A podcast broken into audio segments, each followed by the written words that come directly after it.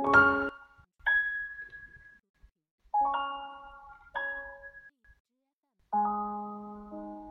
らしの基本。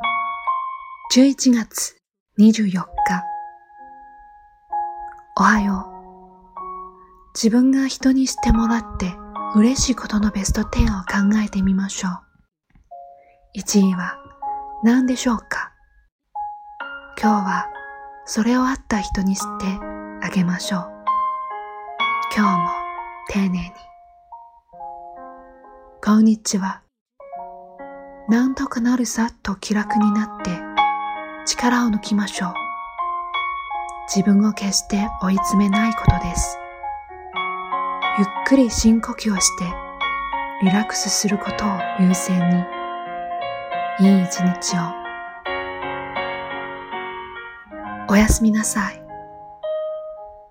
あなたのつぼみはこれから静かに膨らんでふわりと花開くでしょう。焦ることはありません。